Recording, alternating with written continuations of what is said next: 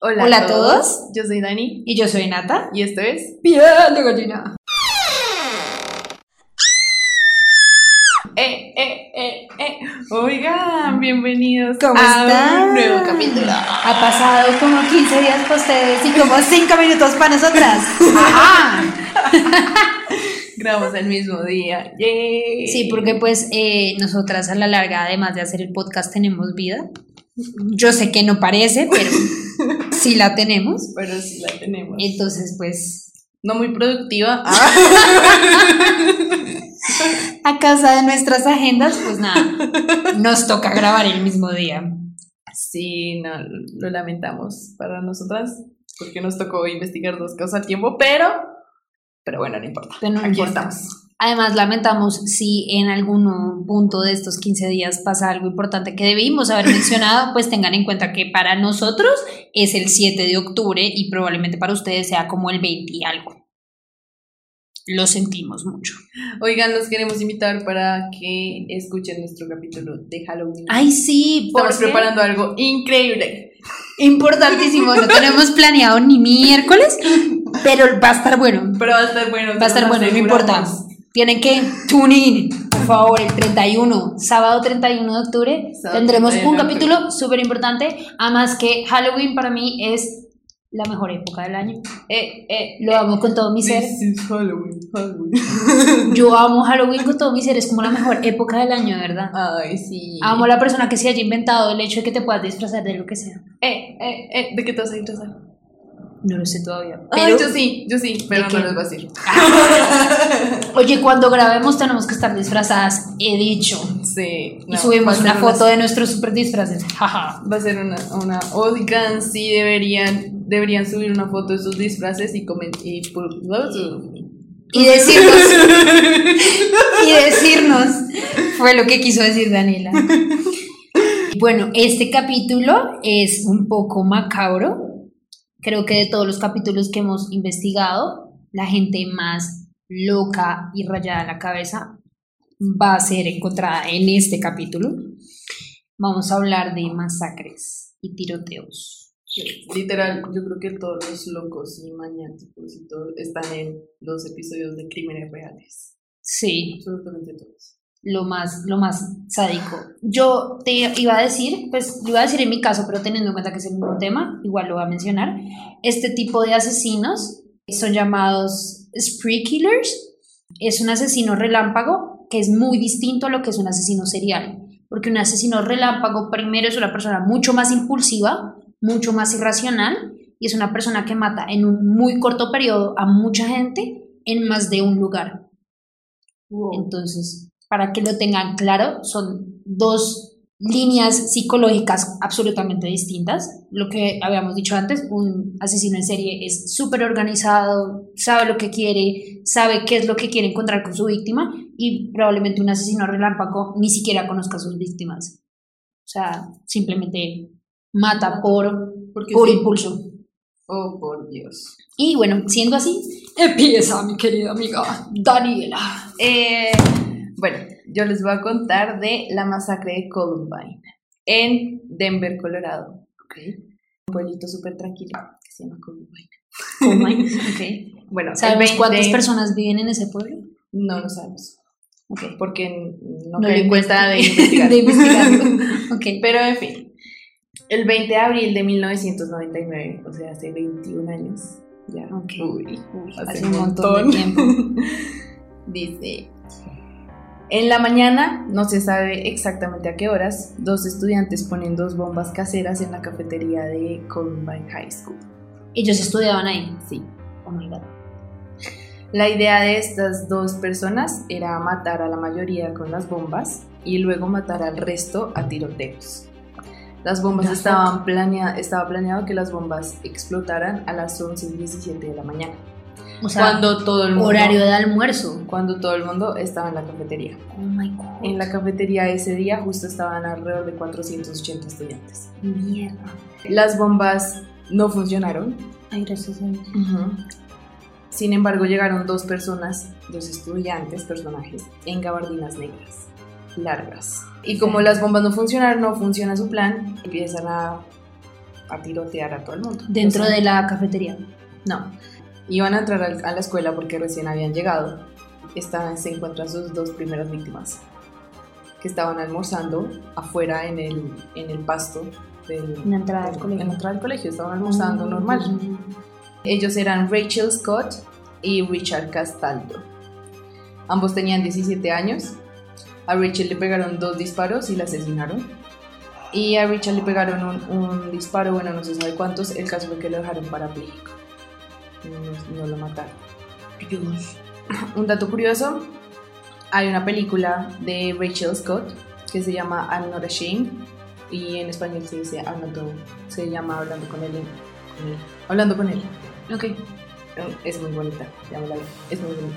Después de ellos, nada, estaban saliendo tres amigos normal de la escuela, Daniel Ronbug, Sean Graves y Lance Kirkland. Daniel tenía 15 años y lo asesinan. Sean Graves tenía también 15 años y es herido y queda parapléjico. Eh, un dato curioso fue que se propuso caminar en su graduación y lo logra, fue, estaba en silla de ruedas y Dios. cuando fue a recibir su cartón, eh, se paró de la silla de ruedas y caminó a recibir su cartón y desde ahí camina. Lance Kirkland, eh, de 16 años, fue herido, pero este man sobrevivió de puro milagro. Le pegaron cinco disparos, uno en el tobillo, uno en la rodilla, uno en la cintura, en los hombros y ya estaba agonizando un poquito y pidió ayuda y uno de los eh, asesinos le puso el arma aquí detrás de la oreja y ¡puf! le disparó. Eh, pero sobrevivió. Ha tenido 27 25 cirugías hasta el día de hoy. Dios quiere mucho. Mm, Después eh, le dispararon a dos niños que estaban corriendo, que eran Michael Johnson y Mark Taylor. Michael de 15 años y Mark de 16, ambos quedan heridos. No murió ninguno de los dos. Después, o sea, literalmente ellos iban caminando y les iban disparando a los que, Al que apareciera. al que apareciera. Dios. Luego le dispararon a Anne-Marie Hockhalter, de 17 años, Wow, eh, nombre queda herida, ajá, queda herida y además de eso queda parapléjica. Y lo que le pasó a esta niña fue que seis meses después su mamá se suicidó porque no podía soportar que su niña hubiera quedado parapléjica. No, pobre China. Cuando pasó todo esto, todo, todos- ¿Esto en qué año fue? Perdona. En el 99. Ok.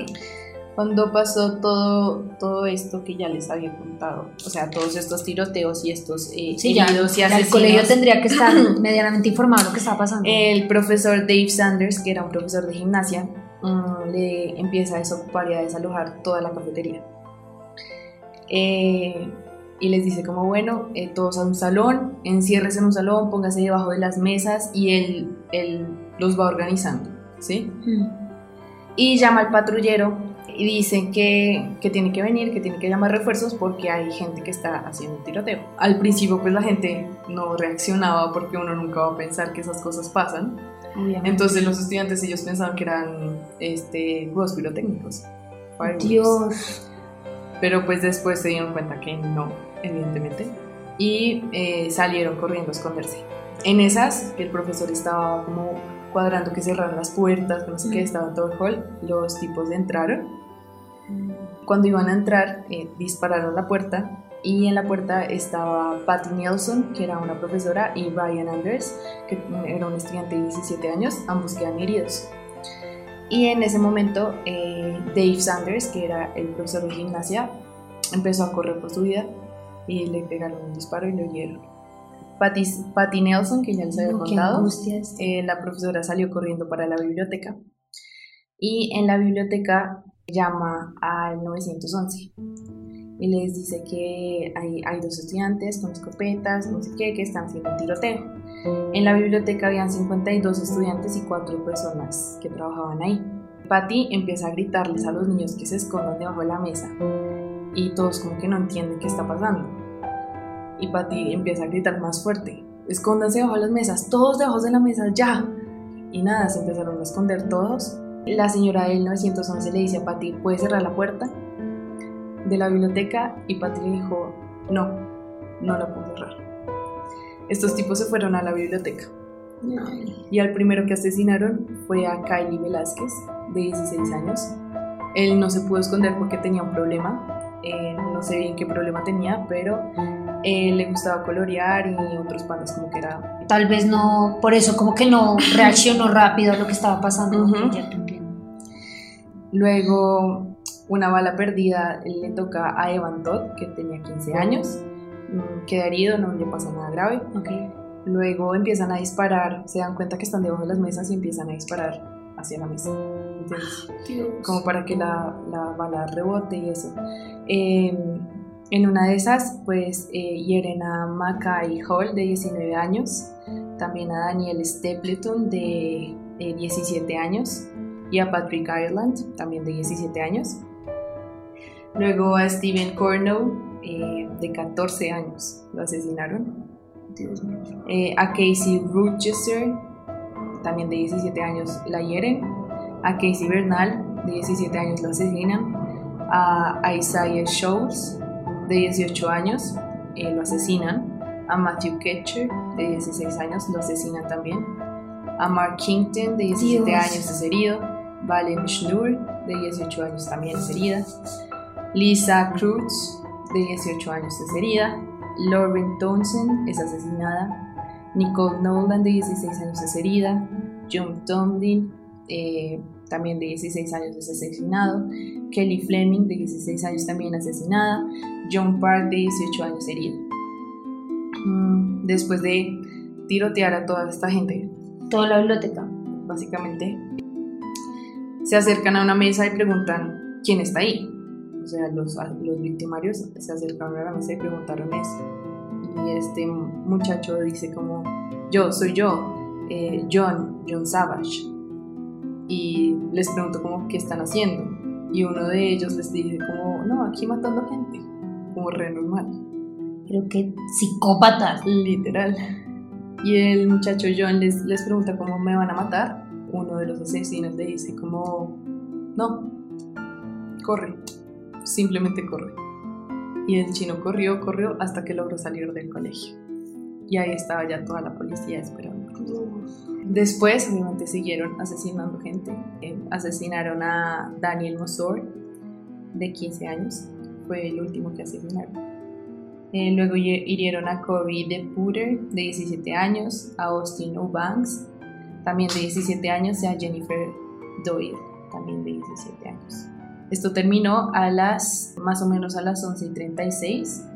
O sea, 20 minutos y descabezaron a medio colegio. Dios mío. Termina la matanza en la biblioteca a las 11 y 36. Cuando ellos estaban en la biblioteca, muchos niños lograron salir del colegio, afortunadamente. Eh, hay mucha gente que se queja porque la policía nunca entró a salvarlos, jamás en la vida entraron. Todos los niños que sobrevivieron y que lograron salir, salieron por sus propios medios. Así que muchos duros, que no sé cómo hicieron. No, bueno, también es cierto que, bueno, estamos hablando de que eso fue hace mucho tiempo. Claramente, estos, estos son casos, como tú decías, son cosas que uno no cree que van a pasar. Uno Ujú. no cree que esas cosas realmente puedan pasar. No cree que alguien esté así de loco. Entonces yo creo que también es muy cierto que puede ser como ese tipo de clases en el colegio que uno dice como, esta es la información que voy a dejar apartada en mi cerebro porque no va a ser útil en cualquier momento de mi vida, esto no va a pasar. Y en el momento en el que pasa, tú dices, mierda, ¿cómo manejo esto? Entonces, yo creo que es un poco lo que le pasa a la policía. Pues no creo que en esa época hubiesen, hubiesen tantos casos de ese tema. Bueno, Obviamente, antes- obviamente ahorita 2020 han habido muchos casos en Estados Unidos, entonces obviamente la policía está como súper preparada, sabe qué hacer, sabe el protocolo, pero yo digo de pronto en esa época no la tenían y por eso no entraron como a pararlos, pero uff, o sea, sí, es que claro. igual- Y además de eso también hay que decir que antes de este caso sí habían, sí habían tiroteos, Sí. o sea, habían habido tiroteos en, en Estados Unidos, Ok, pero nunca uno tan fuerte como este. O sea, este era el más fuerte hasta el de hace poquito, se llama hasta el de Parkland. ¿Te acuerdas Ok, de ese tiroteo? sí. Hasta ese. no, es que últimamente hubieron en colegios, el de la película del Joker, el de... ¿Cuál hubo uno un poquito hace? No, digamos de una colegios. discoteca de Miami Sí. hubo uno terrible además. Ajá.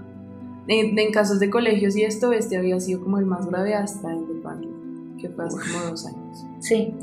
Bueno, Hubo sobrevivientes en la biblioteca, como ya les dije, que fueron heridos, otros que se hicieron los muertos y nunca los vieron. Gracias a Dios. Eh, uno de ellos fue Craig Scott, que es hermano de Rachel Scott, que ya les mencioné. La que se había muerto. 15 Mm, años y estaba eh, con sus amigos escondido.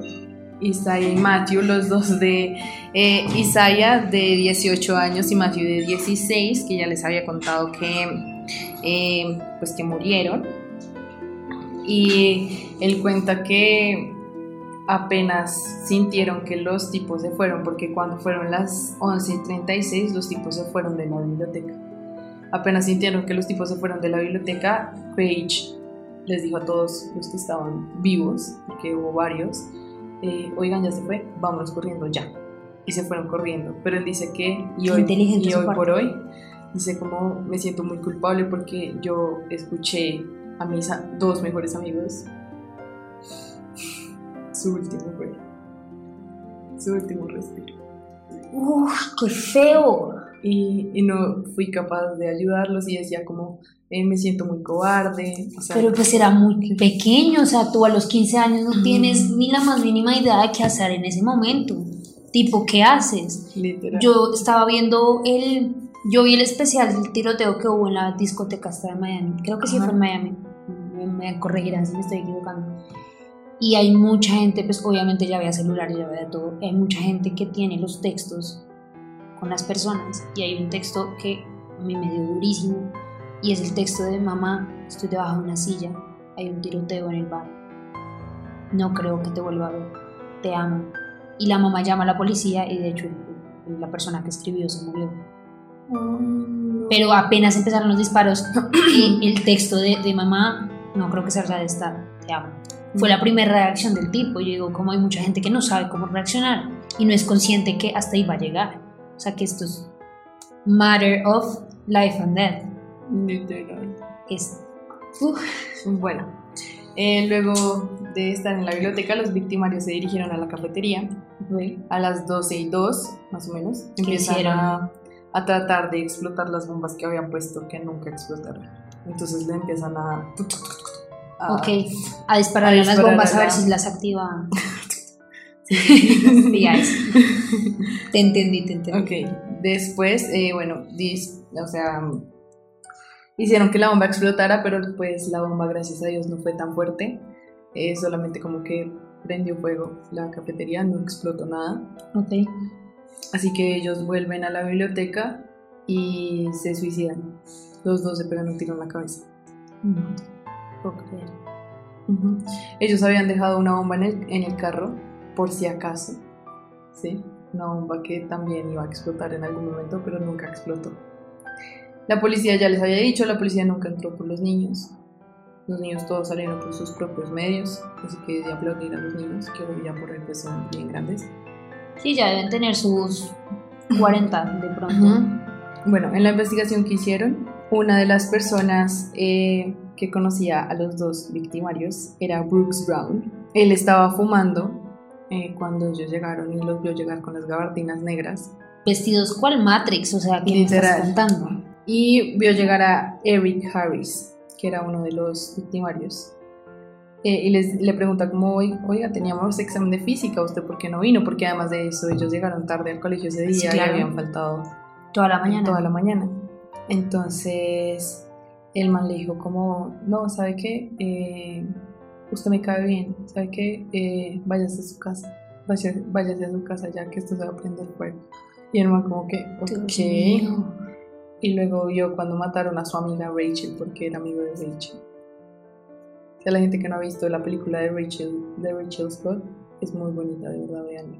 Ella era muy, muy buena gente. Pero es como un tema documental. Es como una biografía más bien. Ok. Bueno, entonces este man, Eric Harris, tenía 18 años, o sea, ya era senior, ya se iba a Sí. graduar. Mm, Quería entrar al, a la parte militar y Sí. si no entraba a, Ah, a quería ser prestar militar, servicio militar. ajá, y si no entraba a ser militar, entraba a la marina. Ok. Era callado, tenía pocos amigos, reservado, muy misterioso y era además de eso manipulador. Básicamente un psicópata. Sí. O sea, Eh, era me- una bomba de tiempo esperando Sí. a explotar. mentía con facilidad. Además de eso, le habían recetado anti- antidepresivos. Eh, este antidepresivo se llamaba Slop. Eh, ah, porque tenía trastorno obsesivo compulsivo. Ok, tenía TOC. Ajá. Este, duró dos semanas tomando esta, este medicamento y empezaron a notar que el sen- los sentimientos, tenía sentimientos homicidas y suicidas. Y empezaron como a aumentar, o sea, ya los tenía desde un principio y con esta droga empezaron a aumentar esos sentimientos. Ay, Dios mío, muy mal. Em, así que bueno, decidieron cambiar de medicamento por uno que se llamaba Lu, que se llama, o se llamaba, no sé, Luvox. Lo más triste es que el papá, de- durante la masacre, el papá se comunicó con el 911 y dijo como, yo creo que mi hijo puede ser uno de los asesinos. Él pertenece a un grupo que se llama La Magia de las Gabardinas Negras. Eh, después encontraron el diario de, de Eric y tenía ideas sangrientas y de encontraron que junto con su amigo Dylan Cliff Bowles llevaban planeando esta masacre un año y la llamaron NBK. No sé qué significa NBK. Tenía muchas ideas de matar a cientos de personas, o sea, literalmente quería matar a muchísimas, muchísimas personas y hablaba mucho de la muerte en su diario de la guerra de la Segunda Guerra Mundial, de Vietnam, de todo lo que tenga que ver con muerte, eh, sangre, todo eso.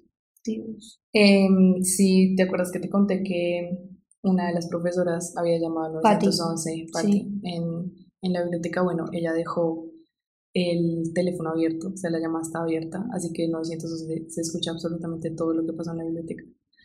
Y Eric mataba a la gente sin decir absolutamente nada, o sea, simplemente les pegaba un disparo y ya.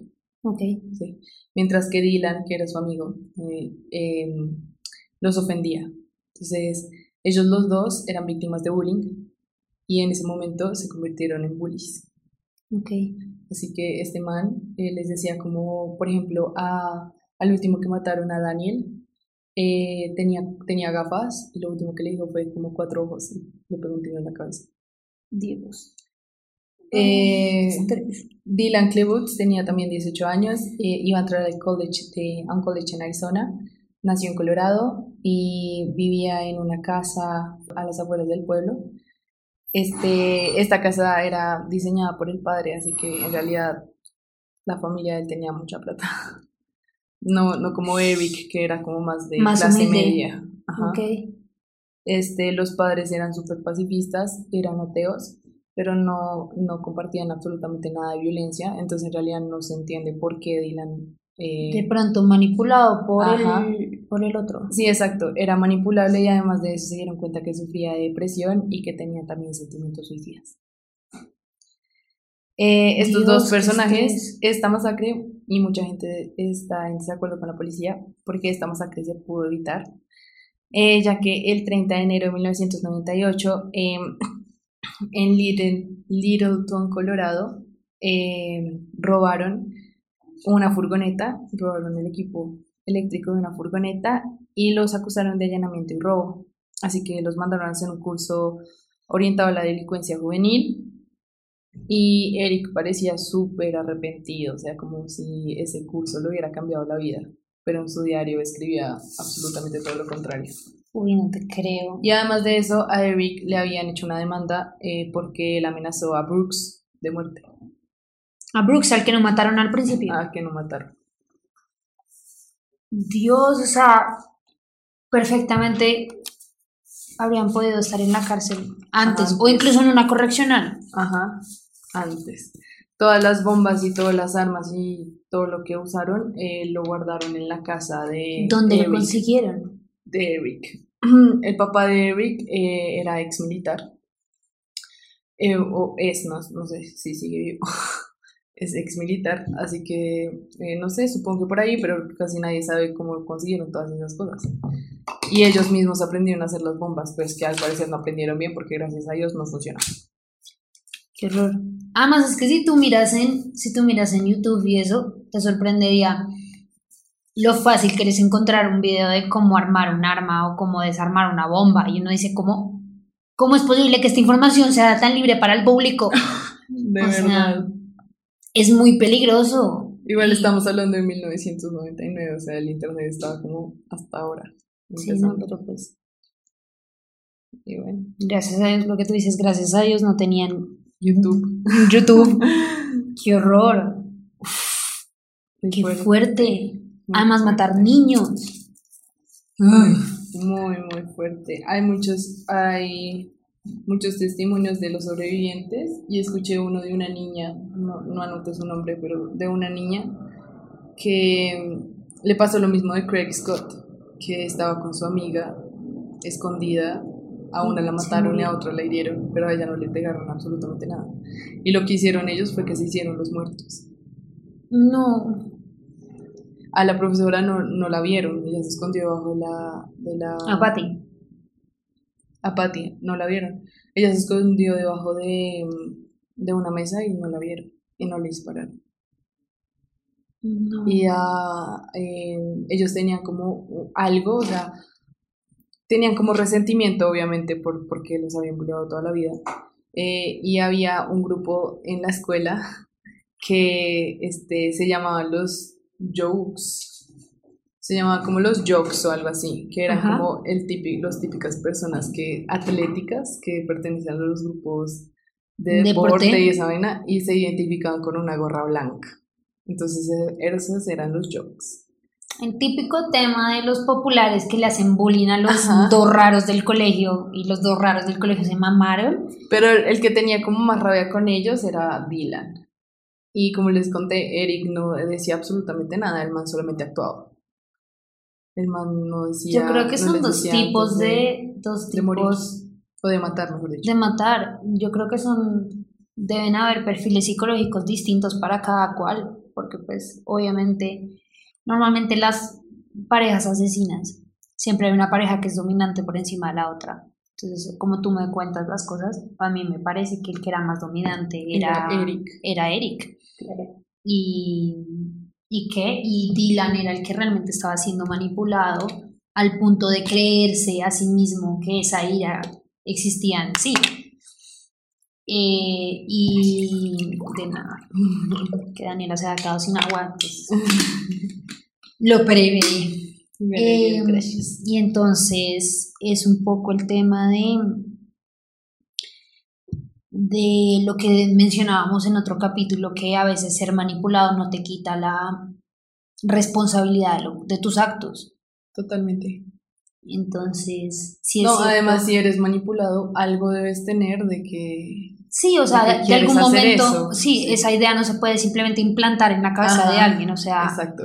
al- algo debes tener previo tú para, o sea, en algún momento debiste haber estado en la situación de decir, estoy harto de esto, quiero deshacerme de esta situación, no puedo más con esto, y alguien te planta la idea de, ven y si hacemos esto y solucionamos todo.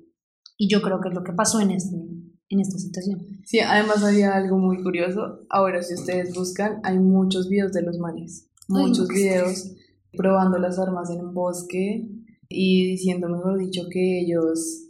Ah, bueno, Dylan, este man Dylan, escribió en, en, una- en su diario como: es que nosotros somos dioses Mm. y, y estamos, eh, como que somos superiores al resto. El tema de tener en sí mismo la habilidad de ser justiciero Ajá. es algo es justo a los ojos de quién. Me hago entender, o sea, Ahora te, espera, te iba a mostrar la foto de ellos. ala. Eh, sí, es un poco lo que yo te decía, como, vale, listo, ¿qué es justicia? Y a los ojos de quién algo es justo, no. Ajá, mira, eran ellos. No eran un par de tipos feos tampoco, o sea, tampoco, o sea, no tienen la típica cara de una persona que uno dice debe estar trastornada en la cabeza. Ajá, es, por eso es súper extraño. Y mira, esas son como las cosas que grababan y grababan con armas y todo. Ahora, mucha gente dice como que también fue culpa de los papás, porque no se dieron cuenta. Pero yo creo que Pero tú en la pues, posición de padre exacto. no quieres creer ese tipo de cosas. No, y además que los papás de cierta manera creen a sus hijos perfectos. O sea, Pues no siempre, pero sí, es lo que yo te digo, si tú ves con ojos de papá a alguien, pues siempre vas a ser el hijo que tú mismo criaste, tú no quieres creer que tú fuiste capaz de criar a un asesino. Entonces, Es muy difícil y obviamente hoy en día que hubo ya tantos casos de gente trastornada, pues obviamente la, el público está un poco más educado a aprender a encontrar esos trastornos en las personas, pero no dejan de ser cosas que estrellan a la gente con la realidad. O sea, yo creo que seguro para las familias después de eso, probablemente los padres nunca vuelven a ser las mismas personas. Incluso podrían haber pasado por miles de problemas después de eso. Sí, obvio. Porque a la larga el, el caer en la realidad de que tú criaste a un psicópata, no, incapaz que no te diste cuenta, porque dices como, ¿y en qué momento si yo viví con él? O sea, yo estaba con él. ¿En qué me equivoqué? Es la pregunta. No, qué horror. Bueno, esto... Uh, Ay, mira, ella es Rachel Scott. La primera que mataron. Sí. Era una niña cristiana. Súper bonita. Y era súper linda. Ok. Yo te voy a hablar, esto me sorprendió, yo quería hablar como de algún tipo de tiroteo en Estados Unidos, porque pues ha pasado mucho allá. Y comentando el tema con mis padres, me dijeron, ¿y por qué no hablas del de Bogotá? Y yo dije, ¿qué me estás contando? Disculpa. Disculpa. Hay uno en Bogotá. Hay uno en Bogotá. Eh, efectivamente. Ay, Dios. Entonces vamos a transportarnos. Esto, este caso fue tan inesperado por tanta gente y fue tan marcante que fue como un hito en la historia de la criminología del país. Wow. era la primera vez en la historia del país que pasaba algo de este tipo. Wow, por Dios. Entonces, cuéntanos.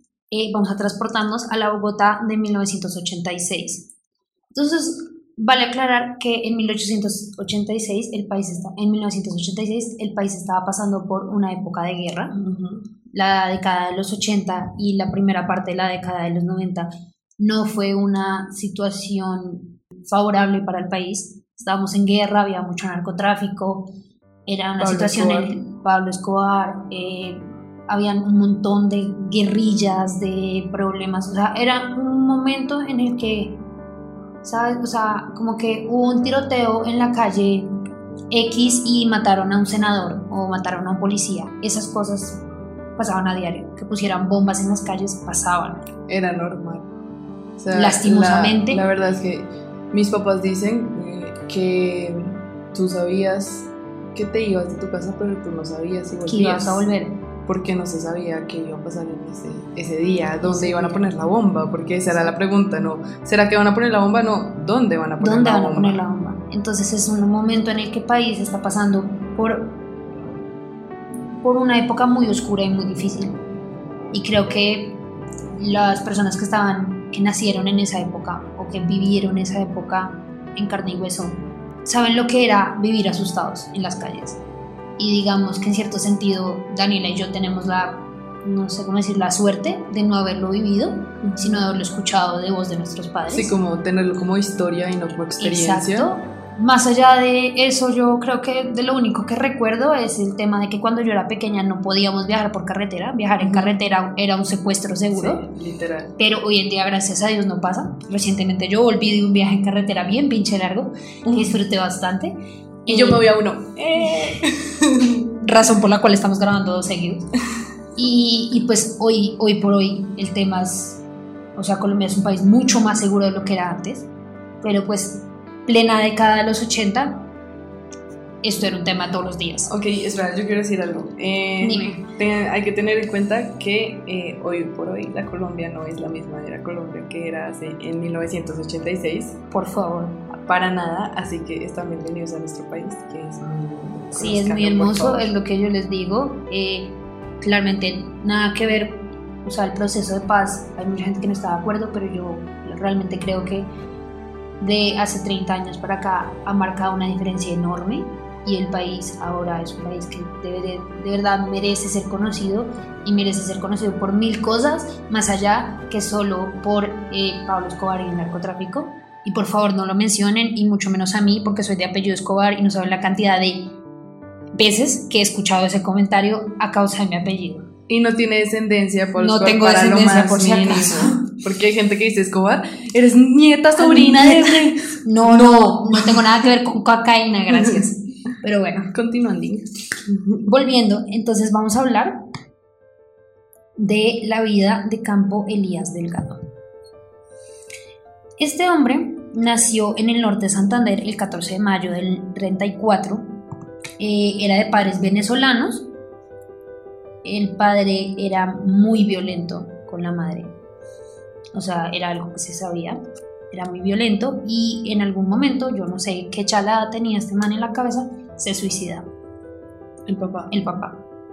Y Campo Elías decide mudarse a los Estados Unidos y se mete a la, al servicio militar y pelea en la guerra de Vietnam de agosto 12 del 75 a agosto 11 del 78. Ok, esta- estas fechas las encontré, en, creo que fue en Wikipedia, claramente no podemos confiar en Wikipedia, pero entonces hay muchas hay muchos lugares que dan fechas distintas y dicen como, bueno, por las fechas en las que estuvo en el ejército no puedo haber estado en Vietnam y de pronto estuvo en esta guerra pero no en otra. No se sabe con claridad, el tipo, el tipo tuvo experiencia militar y fue dado de baja honoraria como general Ok. En Él- Estados Unidos. en Estados Unidos. Él en ese momento empezó a culpar a su mamá porque supuestamente su mamá le había sido infiel a su papá y por eso su papá había decidido quitarse la vida y empezó a acumular ese odio. Después, cuando volvió a Bogo- a Bogotá, él tenía una hermana y él volvió a Bogotá y la hermana vivía con la mamá y dijo, ¿sabe qué? Yo a usted lo detesto, no lo puedo ver ni en pintura, yo me voy. Y entonces ella dejó de vivir con la mamá y se fue. Y entonces él se quedó viviendo con su mamá, que era la persona al que más, al que él más odiaba. Entonces, bueno, cuando tenía 52 años, el 13 de diciembre, un miércoles, él va al banco y retira 50 mil pesos, lo que entonces eran 50 mil pesos, hoy por hoy serían 2 millones de pesos. Y el tipo que atendía en el banco dice, recuerdo lo insistente que fue en que le diera los pesos exactos, porque por el tipo de monedas y por el cambio, pues obviamente no puedes dar como el, el cambio exacto, te van a quedar 50 pesos, 50 pesetas. Y dice, no se me va a olvidar que fue demasiado insistente que le diera la plata entera. Y bueno, de ahí sale y en algún momento del día compra un revólver calibre 38 y compra 500 balas para el revólver. Que no sé en qué momento, o sea, debería haber una legislación que era como tú puedes comprar X cantidad. Oh, O sea. ¿quién necesita, quién- pa- pa- qué necesitas 500 balas para un revólver? No, no tiene nada de lógica. Y más una persona natural, o sea, si Ujú. eres parte del ejército y tienes, no sé, alguna redada, te la paso. Pero pues si eres una persona natural, ¿para qué necesitas todo eso? Ok. La mayor parte de la información la saqué de Caracol y la saqué de una entrevista, que ya les voy a contar de la entrevista. Pero es muy importante que si quieren saber del tema, busquen a un tipo que se llama Edwin Olaya. Este tipo es criminólogo experto, es colombiano y escribió un libro que se llama Tras el rastro de Campo Elías Delgado. Básicamente le sigue el rastro a todo lo que hizo ese día. Entonces, jueves 4 de diciembre. Este hombre en algún momento de la noche, entre la noche del, de- del miércoles y la mañana del jueves, los vecinos dicen que están acostumbrados a que escuchar que le pegaba a la mamá. Y no, como no la bofeteaba, no, eran muendas, o sea, de dejarle morados en la cara. Oh, por Dios. Y dicen que la dejaron de ver el miércoles y que en algún momento de la noche escuchan gritos, pero como que ya están acostumbrados. Por favor, Dios mío, no se acostumbren a escuchar gritos en sus vecinos. Denuncien, de por Dios. Y la dejan de escuchar, entonces se cree que él la apuñaló y la mató en algún momento de la noche. Eh, ella tenía heridas de media apuñalada y herida de bala en la cabeza y la dejó botada en la cocina de la casa. De ahí, la mamá se llama Rita Elías Morales de Delgado. De ahí sale al edificio de Alhambra en la calle 118 con 40 en el apartamento 304, era más o menos las 2 de la tarde. Y ahí va a visitar a una estudiante de él después te digo el nombre, que se llama Claudia, tenía 15 años y él era su profesor de inglés. Em, y en algún momento se le corre el champú a este hombre, las ata ambas con medias veladas. Por Dios. Las apuñala, además con un cuchillo, no un cuchillo de cocina, con un cuchillo eh, militar, que es un cuchillo que por un lado tiene filo recto y por el otro lado tiene filo en sierra. Y lo hace medio ritual. Eh, no voy a ser muy detallada, apuñaló a Claudia eh, más o menos 22 veces y a la mamá 7 veces. A la mamá hay una cosa muy particular que hace con la mamá y es que la ata para que quede abierta de piernas como si fuera como en pose de mariposa y para que se le vieran específicamente las partes íntimas.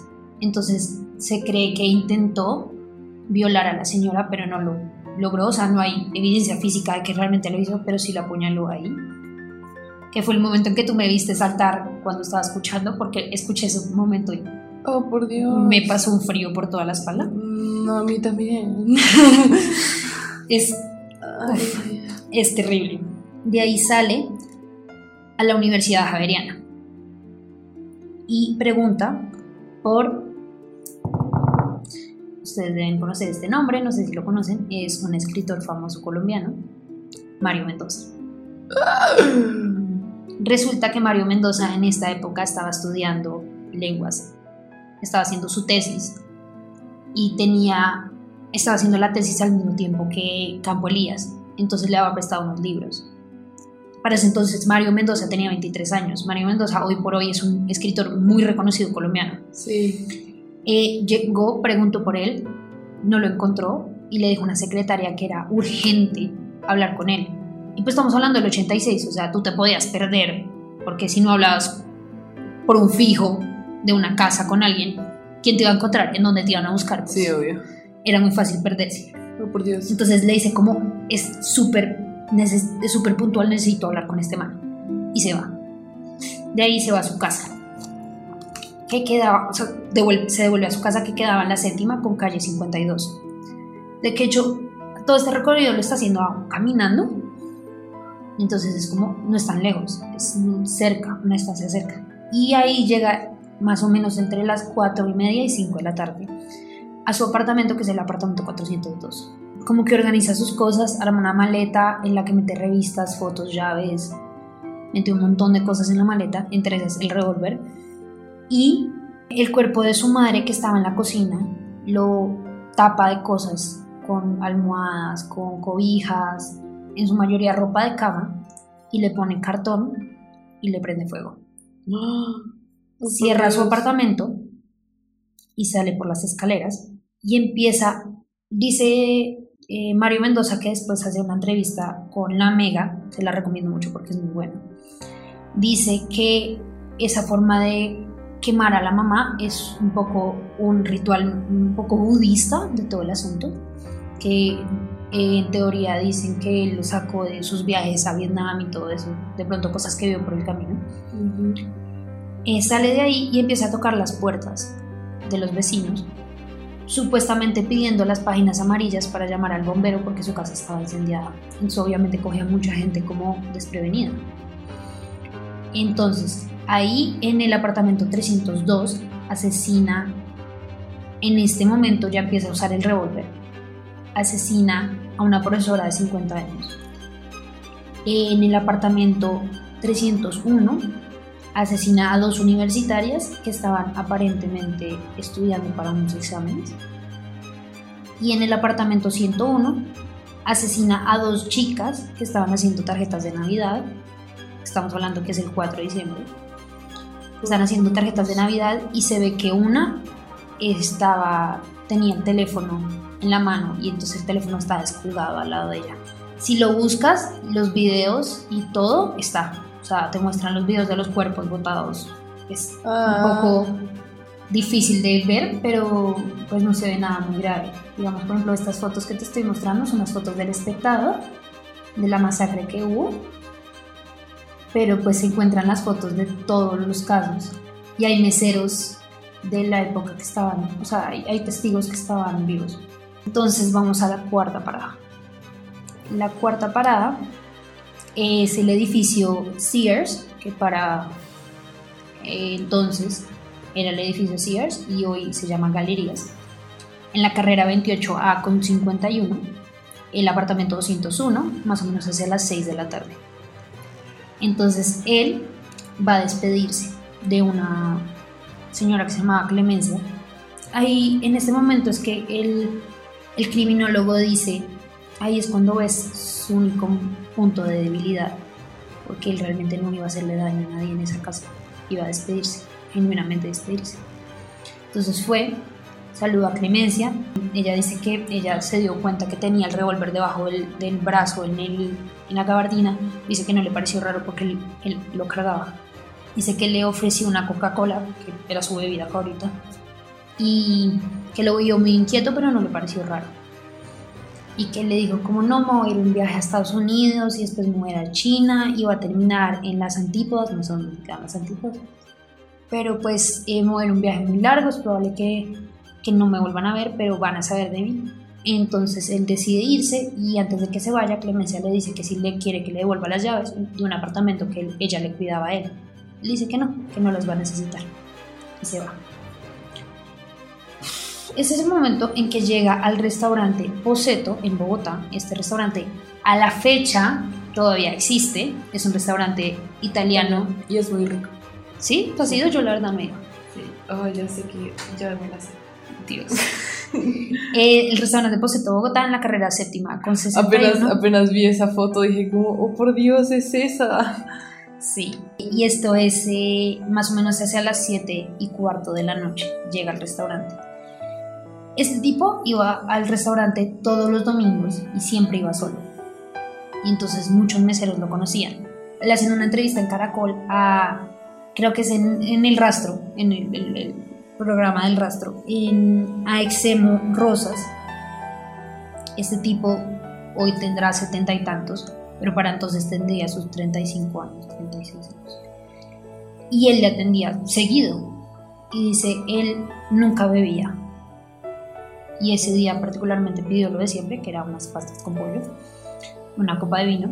Al momento que cogió confianza, dijo, "Co- quiero un screwdriver. Un screwdriver es una bebida eh, de vodka con jugo de naranja. Y dice, yo no sé cuánto se tomó, pero se tomó entre 8 y 10. O sea, eso mata un caballo, déjame decirte. O sea, Ok. es mucho alcohol en un solo cuerpo. Y dice que era de las pocas veces que lo vieron con traje completo. Era un traje beige, era traje elegante completo. Y eso era muy raro en él. Siempre venía como en pinta de cualquier vaina. Y venía con su maletín.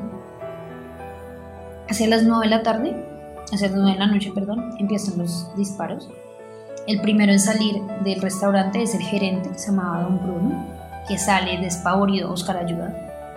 El tipo estaba sentado en el fondo del restaurante y alrededor había un periodista como entrevistando gente, había una familia que estaba recibiendo a una hija que acababa de volver del exterior, había una pareja que estaba celebrando un aniversario.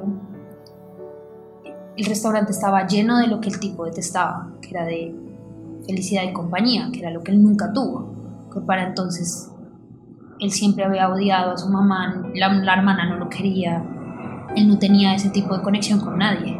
Entonces todo lo que veía a su alrededor en un restaurante era eso que odiaba, eso que nunca tuvo. Oh por Dios. Entonces él arranca de disparar, mata a medio mundo. Hay entrevistas en las que se ve las imágenes de hace 36 años, en 34 años, perdón, de la gente que salió viva, que decía yo salí corriendo, me escondí en la cocina, no sé lo que pasó.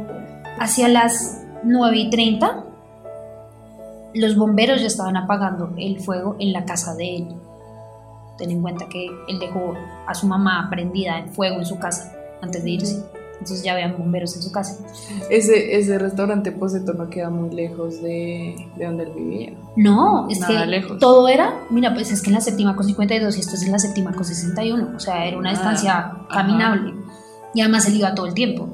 Y entonces, eh, más o menos 30 minutos después llegó la policía.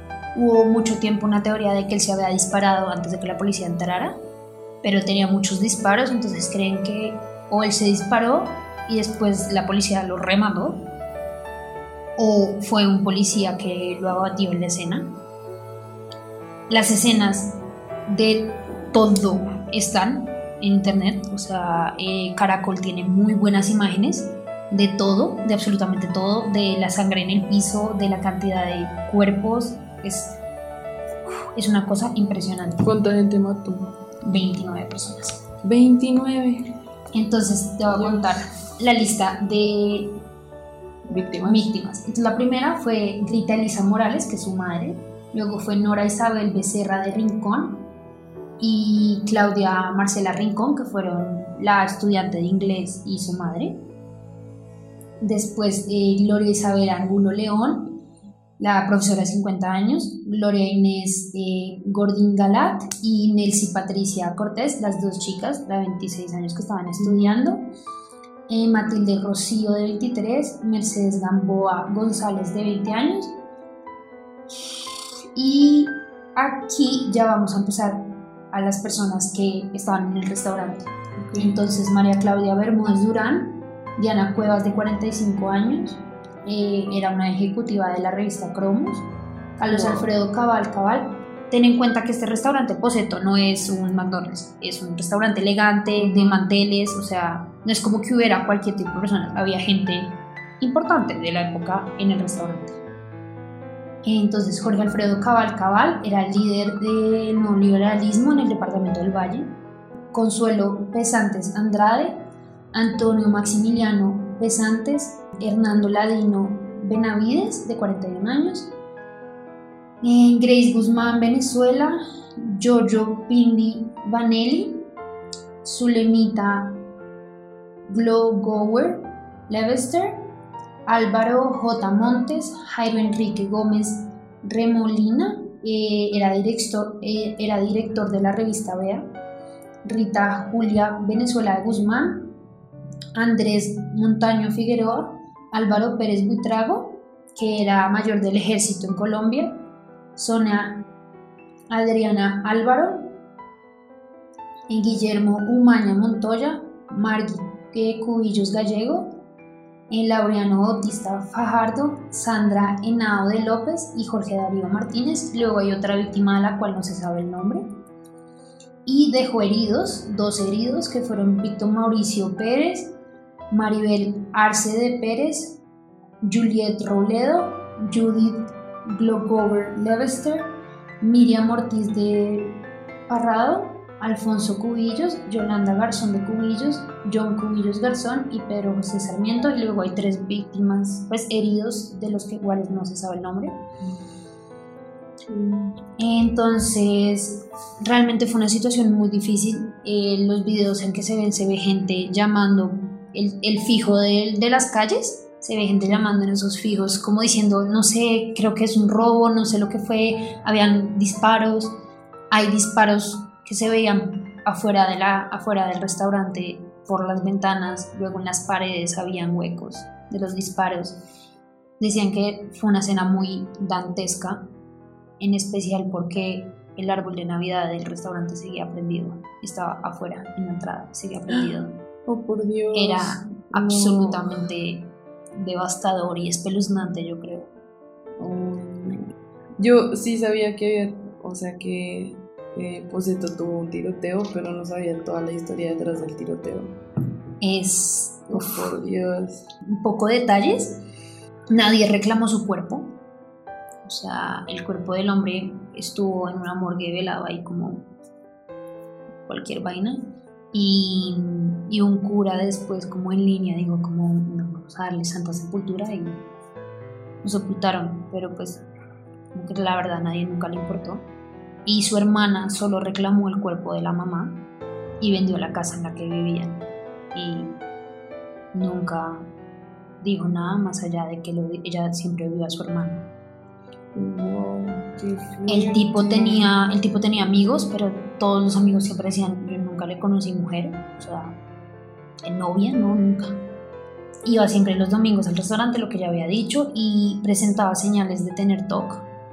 Decían que limpiaba varias veces la silla antes de sentarse hacía lo mismo con los cubiertos, los limpiaba seguido, que son señales de tener trastorno obsesivo compulsivo. Enseñaba inglés con una novela que se llama Jekyll y Mr. Hyde. Eh, y de hecho su tesis de lenguas modernas era sobre la dualidad de conciencia. Ahora, voy al pedazo en que hablamos con Mario Mendoza. Porque obviamente Mario Mendoza escribió un libro que se llama Satanás, que es basado en la historia, en, en cómo él veía a Campo Elías y cómo llegó a ser escritor, porque él dice que él se volvió escritor a los dos, tres días de que esto pasara. Digo, eso me cambió a mí como persona. Tipo, era, era una persona con la que yo estaba haciendo mi tesis de grado universitaria. O sea, porque Mario Mendoza estaba haciendo su tesis de grado en ocultismo y brujería. Y porque, porque Campo Elías estaba haciendo la tesis de grado en la dualidad de conciencia y eran temas como tan afín, se ayudaban y se prestaban libros. Y de hecho, en el momento del crimen, a Mario Mendoza le tocó ir a declarar porque Campo Elías tenía en su posición, en, su posesión, perdón, tres libros que le, pertenecían le pertenecían a Mario Mendoza. Entonces él tuvo que ir a declarar. Y porque el tipo fue a buscarlo a la Javeriana antes de hacer todo lo que hizo. Pues no antes, pero durante. O sea, yo creo que tiene que ser muy fuerte y entiendo el hecho de que él digo, él diga yo me volví escritor después de esto porque es algo que te cambia la vida. El, una persona con la que tú estás trabajando, que incluso puedes llegar a ver a diario, haya hecho una vaina de estas, de esta magnitud. O sea, yo creo que no, no se le pasa por la mm, cabeza que eso pueda pasar. Se imagina nunca. les recomiendo mucho la entrevista que le hace, que de hecho lo hace Daniel Tres Palacios, eh, lo hace a Mario Mendoza en La Mega, es muy buena. Que dicen que un poco eh, la tesis que él estaba haciendo hablaba como de que un personaje en Bogotá no se volvía Jekyll y Mr. Hyde una persona respetada durante el día y un monstruo en las noches. Como, como él, exacto. Les recomiendo mucho los... Es duro de escuchar esto, un poco, Daniela se dio cuenta porque estábamos estudiando una enfrente de la otra y de pronto yo me quité los audífonos y dije como, pero qué mierda es esto, porque no, como que no me entró en el sistema lo que estaba escuchando, pero es, es interesante, hay videos muy buenos del asunto, no son nada morbosos, o sea que para los estómagos ligeros, no se preocupen, o sea, no es tan grave de ver, sin embargo son muy interesantes porque son muy completos. Y ahí mismo es donde Mario Mendoza dice que efectivamente este hombre era un spree killer o un asesino relámpago, que es que matan impulsivamente. Y creen que el tipo que les dije, e, Edwin, Edwin Olaya, el criminólogo dice como las primeras víctimas, si te das cuenta, son todas mujeres. Y entonces él dice que lo que cree es que él estaba desahogando ese odio que tenía por su mamá, que se acumuló los años y como que cuando ya explotó, la mató y se dio cuenta que no lo satisfajo lo suficiente y tenía que seguir. Tenía como que seguir matando eso que le recordaba a su mamá.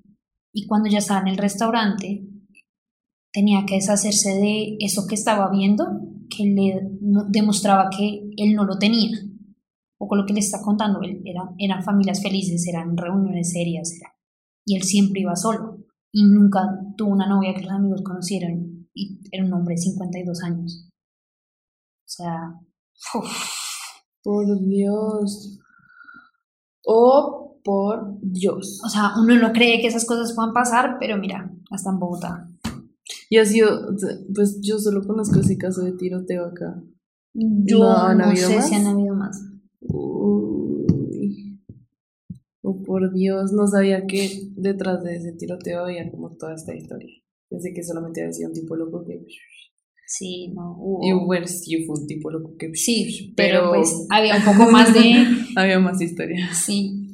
Wow, qué fuerte. es muy fuerte. O sea, yo lo escuchaba y yo decía... Nata, estabas temblando. Es que este tipo estaba muy loco. O sea, yo esta mañana lo estaba escuchando y yo, mamá, en verdad estaba muy loco.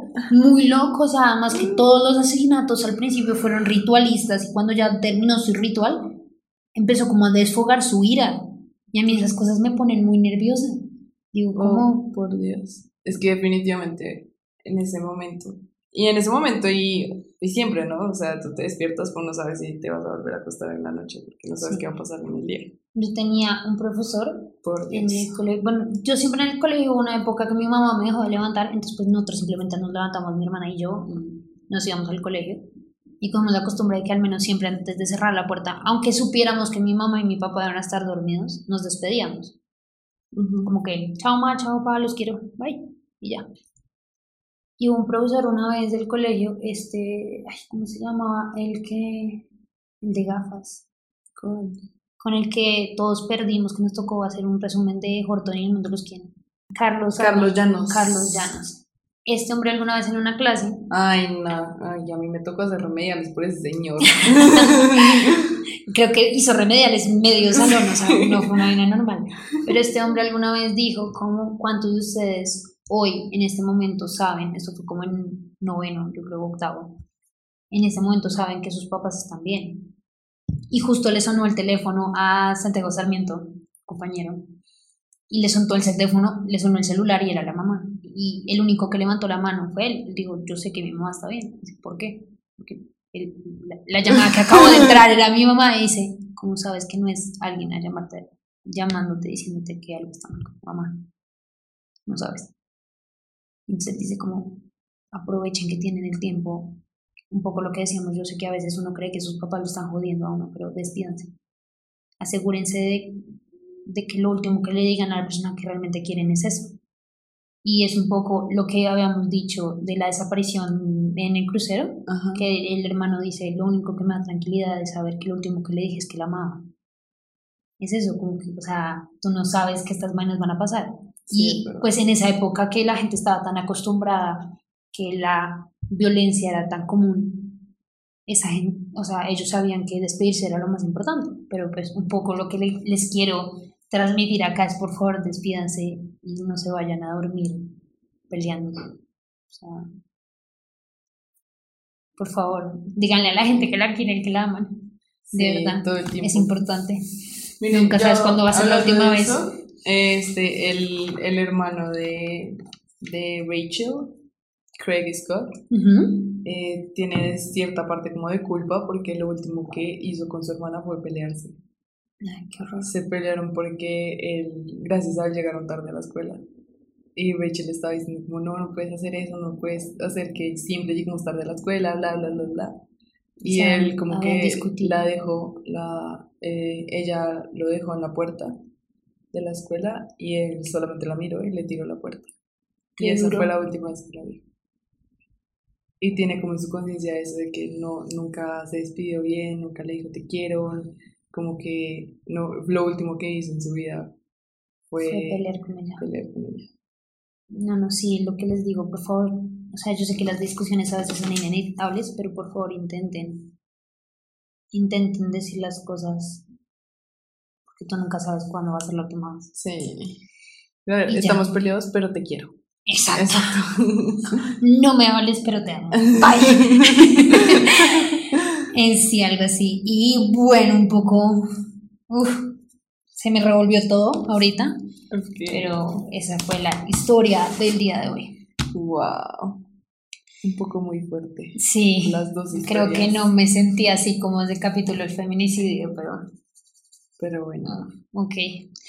Eh, síganos en nuestras plataformas, dígase solo Instagram, eh, pieldegallina.podcast. o escríbanos a piel de gallina arroba, no, No, podcast podcast, arroba gmail.com. Escríbanos, cuenten sus historias, si quieren ofrecernos algún tema que quieran escuchar o si quieren, no sé, simplemente quejarse de que hablamos mal, Ajá. pueden hacerlo. De que no nos sabemos comunicar, está perfecto. Que claramente Nosotras. nos- nosotras sabemos que no sabemos hacer eso. No preocupen. Somos conscientes de ese problema. En ningún momento hemos estipulado que nosotros sabemos lo que estamos haciendo. Vale aclarar. sabemos hablar, pero bueno, ya les hemos dicho, no sabemos Podemos comunicar comunicarnos muy muy bien. Está todo perfecto. Esperamos tengan un lindo octubre porque yo amo octubre y quiero que lo amen tanto como yo. Que tengan una linda linda semana, semana. llena de cosas buenas, muy lindas en su vida, llena de positivismo. Exacto. Y nadita, adiós. Los amamos. Bye.